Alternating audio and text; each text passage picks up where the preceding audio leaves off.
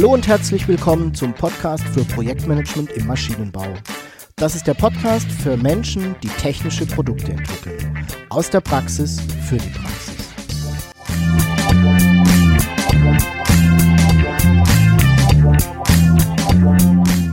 Mein Name ist Jörg Walter. Ich bin Ingenieur und arbeite als Berater, Trainer und Coach im Projektmanagement für technische Projekte.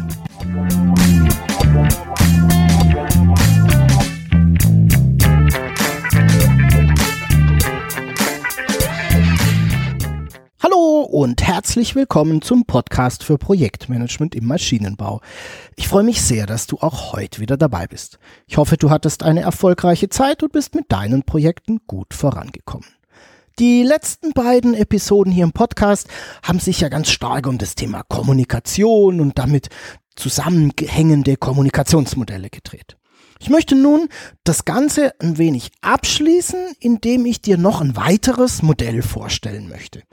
Es geht dabei um ein Modell aus der Persönlichkeits- und Verhaltensforschung, also etwas, das auch für uns im Projekt und im Projektmanagement wichtig ist, weil wir es ja immer mit Menschen zu tun haben. Es geht um das Johari-Fenster. Du wirst in dieser Episode erfahren, was das Johari-Fenster ist, was dahinter steckt und warum es so nützlich ist und wie du das in deine tägliche Arbeit einbauen kannst und wie du es anwenden kannst und auch berücksichtigen. Hm, das Johari-Fenster also. Nie gehört? Kann ich mir vorstellen. Mir ging das genauso. Mir war der Begriff auch noch nie über den Weg gelaufen, bis mir das Modell vor einigen Jahren auf einer Konferenz begegnet ist. Und ich muss sagen, es hat viele Dinge für mich verständlicher gemacht. Was ist also das Johari-Fenster? Beginnen wir mal mit dem Namen Johari. Der Name setzt sich zusammen aus den beiden Vornamen der beiden Sozialforscher Joseph Luft und Harry Ingham, die das Modell irgendwann Mitte der 50er Jahre gemeinsam entwickelt hatten. Ne? Also Johari, Joseph und Harry. Das Modell bildet bewusste und unbewusste Persönlichkeits- und Verhaltensmerkmale zwischen einem selbst, also zum Beispiel mir, und anderen beziehungsweise auch ganzen Gruppen ab. Und das Modell befasst sich also damit, wie wir miteinander umgehen, wie wir miteinander agieren und was da so ein Stück weit passiert. Was uns und anderen dabei bewusst ist und was uns und anderen dabei unbewusst ist. Und die Bezeichnung Fenster leitet sich jetzt eben aus der illustrierten Darstellung des Modells ab. Das Johari-Fenster wird eben bildlich durch ein ja, Quadrat dargestellt, das aus vier Quadranten besteht. Das heißt, wir haben ein Quadrat vor uns, das durch das ein Kreuz geht, das wiederum dieses große Quadrat eben in diese vier Quadranten unterteilt. Wir haben also ein quadratisches Fenster mit einem Fensterkreuz in der Mitte. Daher der Name Johari-Fenster. Wenn du dir das illustrierte Modell anschauen möchtest, kannst du das in Kürze in der Online-Bibliothek von Projektmanagement im Maschinenbau tun. Hier findest du bald ein kleines, selbstverständlich kostenloses E-Book, in dem ich dir die Grundlagen der Kommunikation erkläre und da darf natürlich auch das Johari-Fenster nicht fehlen. Hm. Also, das Johari-Fenster besteht, so habe ich es dir eben beschrieben, aus einem Quadrat mit vier Quadranten. Das heißt, wir haben eben zwei Spalten nebeneinander und zwei Zeilen übereinander. Diese Spalten und diese Zeilen stehen nun für bestimmte Dinge. Die Spalten bilden die Innenperspektive ab. Und damit ist alles gemeint, was ein Mensch potenziell über sich selbst wissen kann. Wobei die linke Spalte der Bereich ist mit den Dingen, die ihm selbst bewusst sind, also in meinem Fall mir selbst bewusst sind, also Verhaltens- und Persönlichkeitsmerkmale, die ich über mich selbst weiß, die ich von mir kenne. Und die rechte der beiden Spalten bildet eben genau das Gegenteil ab. Nämlich Merkmale, die ich von mir selbst nicht kenne, die ich zwar besitze, die mir selbst aber nicht bewusst sind. Die beiden Zeilen, die so übereinander liegen, stehen nun für die Außenperspektive. Die Außenperspektive steht für alles, was meine Mitmenschen bzw. meine Gegenüber über mich selbst wissen können. Die erste, die obere Zeile, repräsentiert dabei Merkmale, die andere von mir wissen und auch an mir beobachten können. Und die untere, die zweite Zeile, die beinhaltet Merkmale, die mein Gegenüber bzw. die Gruppe, die mir gegenüber steht, die die nicht kennen, die ihnen auch nicht bewusst sind. Aus diesen Schnittbereichen der zwei Spalten und der zwei Zeilen bilden sich eben nun diese vier Quadranten im Johari-Fenster. Und diese vier Quadranten haben unterschiedliche Namen, unterschiedliche Benennungen. Da gibt es zum einen die öffentliche Person. Das ist der Schnittbereich der Merkmale, die ich über mich weiß, die mir selbst bewusst sind, die, ja, die, die ich da kenne und die andere über mich ebenfalls wissen bzw. auch beobachten können. Also Dinge, die sowohl ich weiß als auch mein Gegenüber. Dann gibt es einen zweiten Bereich, der nennt sich blinder Fleck. Und dieser Bereich rechts oben im, im Johari-Fenster ist der Bereich mit Merkmalen, die ich über mich nicht weiß, nicht selbst an mir beobachte, andere hingegen aber schon. Und du siehst, das ist jetzt quasi mein blinder Fleck, weil da gibt's Dinge, das wissen andere über mich, wie ich mich verhalte, wie meine Persönlichkeit ist. Ich weiß es aber nicht. Also mein blinder Fleck.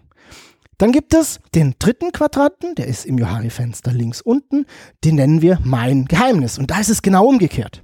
In diesem Bereich befinden sich Verhaltensmerkmale, die ich über mich sehr gut weiß, die ich beobachtet habe, die ich herausgefunden habe, mein Gegenüber jedoch noch nicht kennt. Und dann gibt es noch rechts unten im Johari-Fenster einen vierten Quadrant, den nennen wir ja das unbekannte Terrain, den, das Unbekannte. Und in diesem Bereich, da wird es ein bisschen schwierig, weil da sind nämlich Merkmale zu finden, die ich über mich selbst gar nicht weiß. Die sind da, die könnte ich wissen, ich kenne sie aber nicht.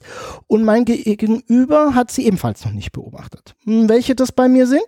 Ich kann es dir nicht sagen. Ich weiß es ja schließlich nicht. Was bedeutet das nun fürs Projektmanagement? Nun, ich denke, wir sollten uns zunächst mal überlegen, was dazu führt, dass wir eine gute Zusammenarbeit und eine gute Kommunikation haben.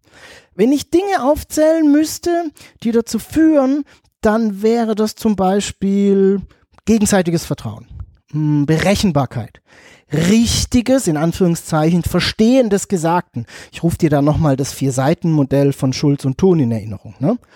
Ähm, da würde auch sowas dazugehören wie Verständnis für die Situation des anderen haben, Verständnis für den Kontext des anderen haben und so weiter und so fort.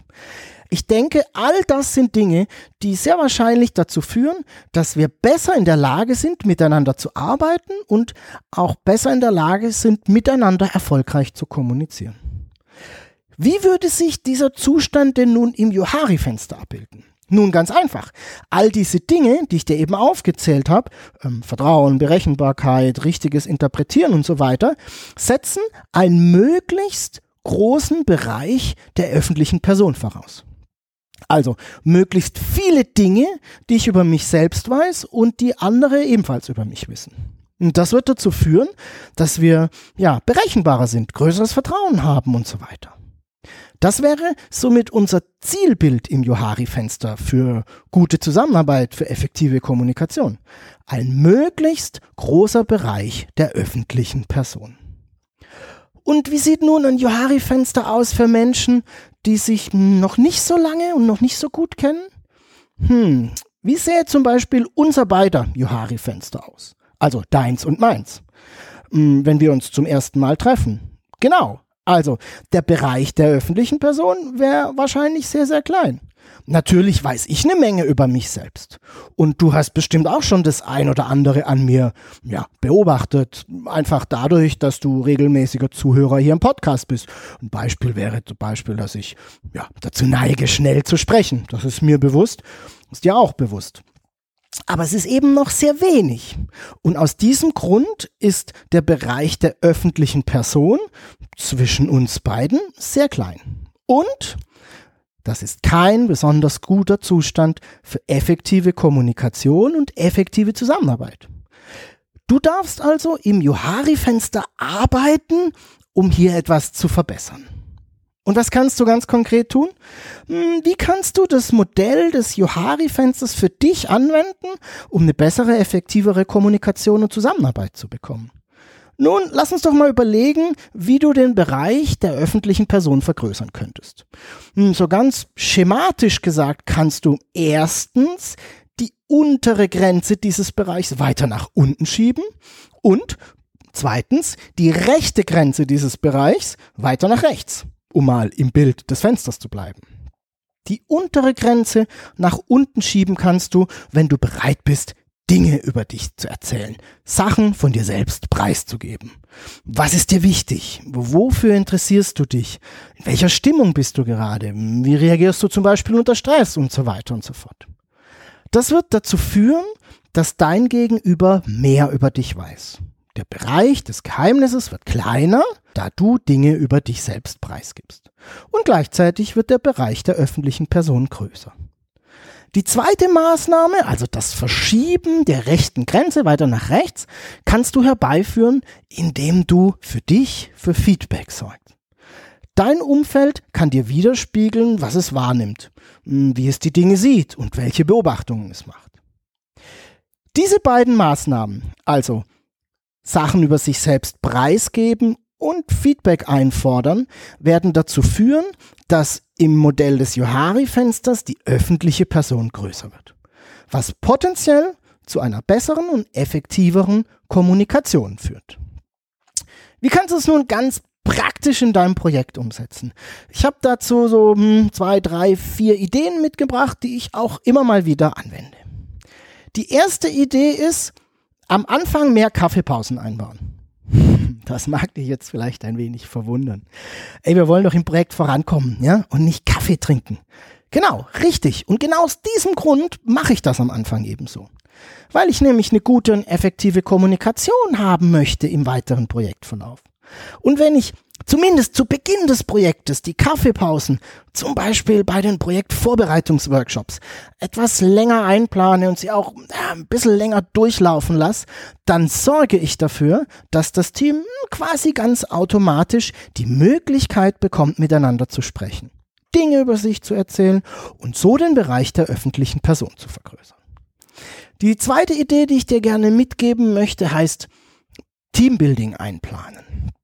Gerade wenn ich mit Teams arbeite, deren Mitglieder sich nur sehr wenig oder vielleicht sogar gar nicht kennen, versuche ich das tatsächlich zu organisieren keine Angst, du musst jetzt nicht Wildwasser fahren gehen oder in den Hochseilgarten oder irgend sowas ähnliches. Das ist nämlich immer das, was uns sofort durch den Kopf geht, wenn wir den Begriff Teambuilding hören.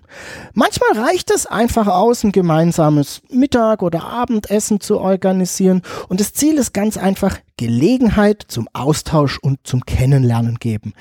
Glaub mir, die Leute nutzen das dann schon von alleine. Meine dritte Idee, die ich dir gerne mitgeben möchte, heißt, frag nach Feedback. Ich versuche das in meinen Teamsitzungen als mehr oder weniger regelmäßigen Punkt mit einzubauen. Ich frage dann, meistens so am Ende danach, was meinen Gegenübern auffällt. Was finden sie gut, was nicht so sehr und warum ist das so. Und das führt dann dazu, dass ich mehr über mich lerne, auch über unsere gemeinsame Beziehung und wir uns alle deutlich besser einschätzen können. Wichtig ist mir dabei, dass man zu Beginn gleich transparent macht, warum man denn dieses Feedback in der Regelkommunikation auch einbaut. Und du solltest bitte mit deinem Team vorab die Feedback-Regeln klären. Ähm, dazu mache ich aber nochmal eine separate Episode, wie das geht. Dann gibt's noch meine letzte Idee, die ich dir mitgebracht habe. Ähm, die geht in die andere Richtung. Die heißt nämlich, gib Feedback. Das ist gleichzeitig so hm, der letzte Punkt. Ähm, da du ja um die Bedeutung eines möglichst großen Bereichs der öffentlichen Person weißt, darfst du natürlich auch gern Feedback an dein Projektteam geben und an die einzelnen Mitglieder. Wichtig ist mir dabei immer, auch hier bitte beachte die Feedback-Regeln und mach klar, dass du jetzt gerade Feedback gibst, sonst kann es da tatsächlich immer mal wieder zu manchmal auch blöden Missverständnissen kommen. Du siehst, mit dem Johari-Fenster bekommst du nochmal ein weiteres Werkzeug, ein weiteres Instrument oder Modell an die Hand, um deine Kommunikation besser zu verstehen. Und konkrete Hilfestellung, was du tun kannst, um die Kommunikation in deinem Projekt zu verbessern. Probier's doch einfach mal aus und ich bin sehr gespannt, welche Beobachtungen dabei machst. Ich möchte noch mal kurz auf das E-Book zu den Grundlagen der Kommunikation erinnern. Es wird in den nächsten Tagen in der Online-Bibliothek zum Download zur Verfügung stehen und falls du noch keinen Zugang hast, kannst du dich gleich unter bibliothek.projektmanagement-maschinenbau.de registrieren. Dort gibt es übrigens auch noch weitere nützliche Vorlagen, Checklisten und so weiter, die dir helfen, deine Projekte erfolgreich zu machen. Alle wichtigen Infos zur heutigen Episode findest du wie immer in den Show Notes. dieses Mal unter projektmanagement-maschinenbau.de slash pmmb 066. Ich freue mich natürlich auch, wenn du mir deine Fragen und Ideen zum Podcast schreibst. Einfach eine E-Mail schicken an jörg.walter.projektmanagement-maschinenbau.de. Wenn dir der Podcast gefällt, dann freue ich mich sehr über deine Empfehlung an Freunde und Kollegen und natürlich freue ich mich auch über deine Bewertung bei iTunes. Ich bedanke mich fürs Zuhören, freue mich auf deine Fragen und dein Feedback. Sei erfolgreich. Tschüss und bis zum nächsten Mal. Dein Jörg Walter.